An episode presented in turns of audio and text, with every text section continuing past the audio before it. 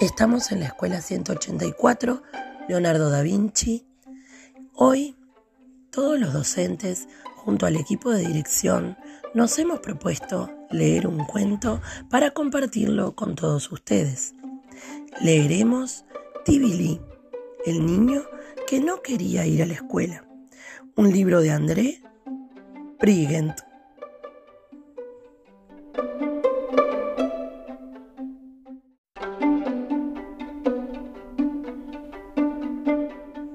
Tibili es un hombrecito de 6 años que se ríe de la mañana a la noche.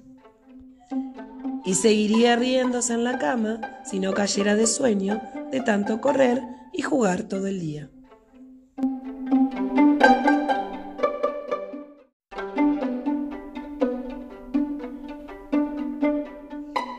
Solo deja de reírse para comer o para hacer las trencitas de su hermana Cable. Él tiene unos dedos muy hábiles y su hermana Cable es muy presumida.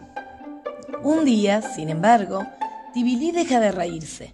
Su mamá acaba de decirle que pronto tendrá que ir a la escuela.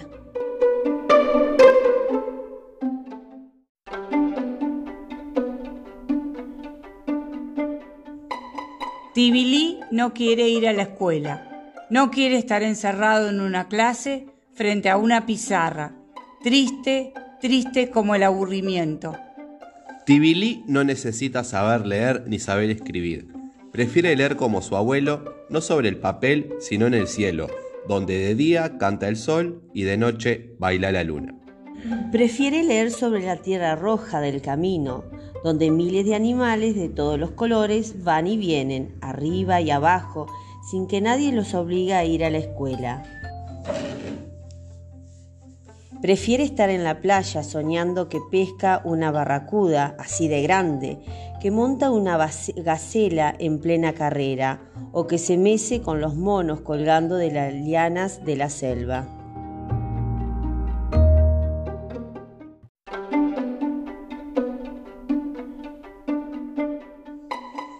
Tibili no quiere cambiar su ropa roja tan bonita y tan alegre por un uniforme de un color tan soso, que si se sentara en la playa lo podrían confundir con la arena y lo podrían pisar. Por eso Tibili está triste. Triste como los búfalos flacos que su tribu conduce al campo. ¿Qué puede hacer? ¿Pero qué puede hacer para no tener que ir a la escuela?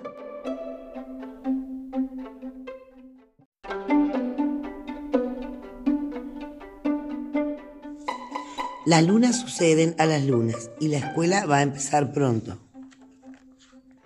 Le pregunta a Piu, el lagarto, ¿podrías decirme qué tengo que hacer para no ir a la escuela? Solo veo una solución, contesta Piu. Escóndete en el agujero del baobab. El hueco es lo bastante grande para que quepas cómodamente. Tibili piensa que estaría bien un ratito, pero no todos los días.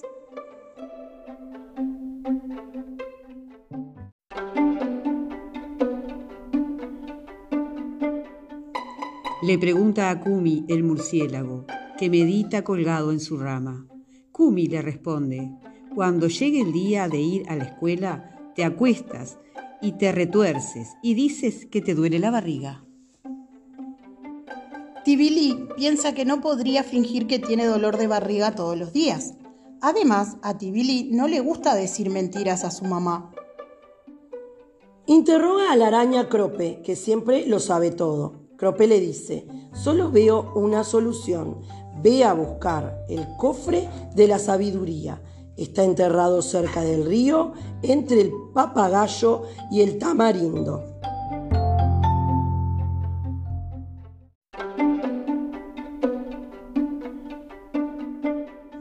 Verás una gran piedra roja, apártala, escarba el suelo hasta que encuentres un objeto muy duro. Es el cofre de la sabiduría. Sácalo con precaución, ábrelo y encontrarás lo que buscas.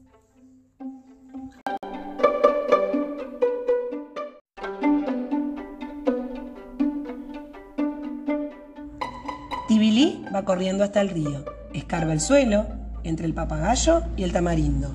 Nota un objeto muy duro y lo saca. Es un cofre. Intenta abrirlo, pero no lo consigue.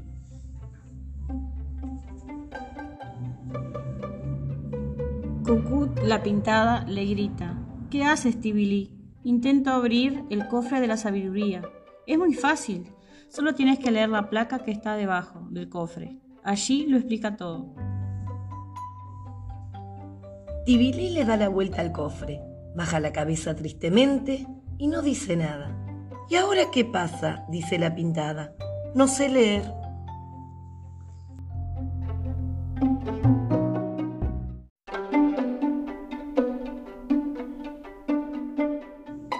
¿No sabes leer? ¿No sabe leer? Grita para que lo oiga todo el mundo. ¿No sabe leer? Repiten las pintadas. ¿No sabe leer? responde el eco. Tibili vuelve a dejar el cofre en su escondite, lo cubre con tierra, vuelve a poner la piedra roja y se va. Cuando cree que las pintadas ya no lo pueden ver, echa a correr hasta llegar a su casa y le pregunta a su mamá, ¿falta mucho para que empiece la escuela?